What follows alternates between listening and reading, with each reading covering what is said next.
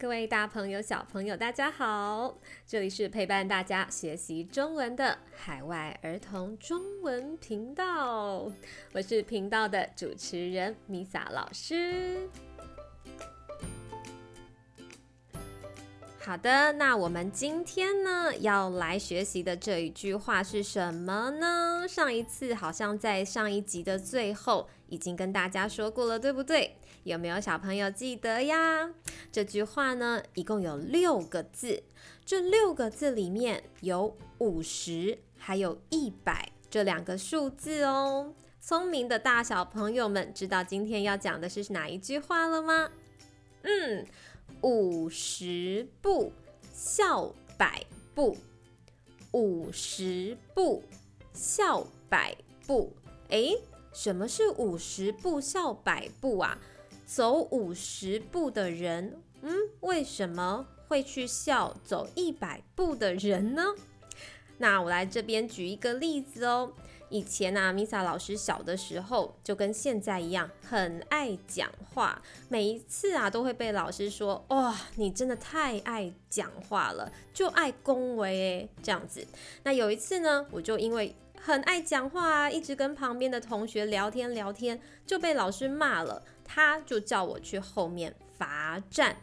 那个时候啊，我在班上坐在我斜前方，有一个好朋友，他就转过来笑我。嗯，那我就站在后面啦，站着上课啦，是不是因为太爱讲话了呢？哎呀，就站在后面喽。那这时候呢，老师就说：“哎，我们现在要来收作业。”那没想到啊，这个刚才笑我的这个好朋友啊，他没有带作业。然后呢，因为他刚才笑 Misa 老师的时候，也被班上的老师看到了。他那个时候也被老师叫到后面来跟我一起罚站。看看，一个是爱讲话的在后面罚站，一个是没带作业的也在后面罚站了。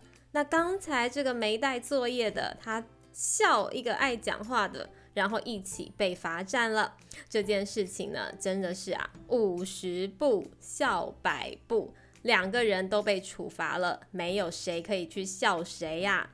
或者是呢，你去上学的时候，有一天你没带铅笔盒，然后你的同学就笑你说，哈哈哈哈哈，怎么会有人晚上不整理书包，今天没带铅笔盒来上学，哈哈哈哈哈。然后这位同学一边笑你，他一边打开书包的时候，发现他的铅笔盒里面一支笔都没有。这个时候你就可以跟他说：“ 哈哈哈哈！你看你只带了铅笔盒，没有带笔，你真是五十步笑百步。”所以啊，这句话平常的时候也很好用哦。这句话的背后有一个历史故事。那对历史有兴趣的小朋友们，在这个时候呢，你可以先按下暂停键，跟旁边的大朋友说一说你知道的朝代有什么朝代哦，比如说什么朝或者是什么代，你们知道的是什么呢？一起说一说，再按下开始键，继续往下听哦。战国时代呢，有一位君王叫做梁惠王，他在跟他的臣子，也就是帮他工作的人聊天的时候啊，这位臣子的名字叫做孟子。孟子就问梁惠王一个问题哦，孟子就问梁惠王说：“咦，大王，如果在战场上打仗的时候，有一个人他逃跑了。”他跑了一百步，另外一个逃跑的人逃了五十步。这个逃了五十步的人，他哈哈哈哈哈的去笑那个跑一百步的人，说：“你这个胆小鬼！”不知道大王您觉得怎么样呢？这个时候啊，梁惠王就说：“哎，怎么可以这样子嘲笑别人呢？”这两个人都是逃跑的人呢，不管是逃一百步还是逃五十步，这两个人都是在逃跑啊，他们都没有留下来打仗，哎，怎么可以笑对方说，不管是逃一百步还是跑五十步吗，这都是一样的呀。嗯，所以五十步笑百步这一句话呢，就是在说，你只看到别人的缺点，不知道自己也有一样的问题。这个时候，你就可以说这个人是五十步笑百步。所以啊，各位小朋友，我们有的时候呢，在笑别人、说别人不好的时候，我们也要想想看，嗯，是不是我们只看到了别人的缺点，忘了自己也有一样的毛病哦？那各位家里面有兄弟姐妹的小朋友们呢？是不是回想一下？比如说啊，有一次你跟你的不管是你的兄弟姐妹的谁一起去上学，然后你们都迟到了，一个呢迟到了十分钟，一个迟到了五分钟，然后啊迟到五分钟的那个小朋友就哈哈哈哈哈的笑说：“哎，你看你迟到了十分钟，哎，我只迟到了五分钟哦。”是不是有一些小朋友会这样子做呢？哎哎哎，你们两个人都迟到了好吗？不要再笑别人了。